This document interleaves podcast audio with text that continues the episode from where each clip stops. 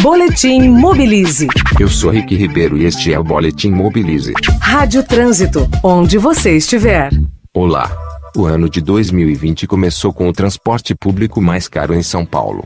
O aumento vai na contramão de uma iniciativa cada vez mais comum em cidades do mundo todo, que é prover transporte gratuito para a população, além de aumentar as oportunidades de emprego, estudo e lazer para as pessoas. A proposta de gratuidade na tarifa também pode atrair mais usuários aos modos coletivos, contribuindo para reduzir as emissões e combater as mudanças climáticas. Neste início de ano, mais alguns municípios adotaram a tarifa zero no mundo, caso da cidade portuguesa Cascais, perto da capital Lisboa. O serviço está disponível para moradores, estudantes e trabalhadores de Cascais, e será custeado, em parte, pelo valor arrecadado com estacionamento tarifado.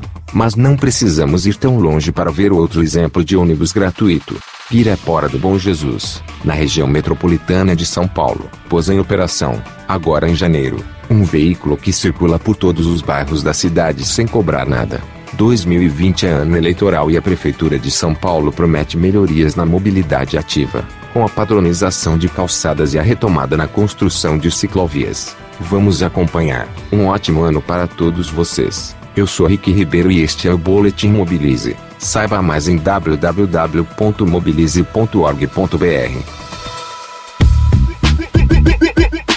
Na Rádio Trânsito, Boletim Mobilize.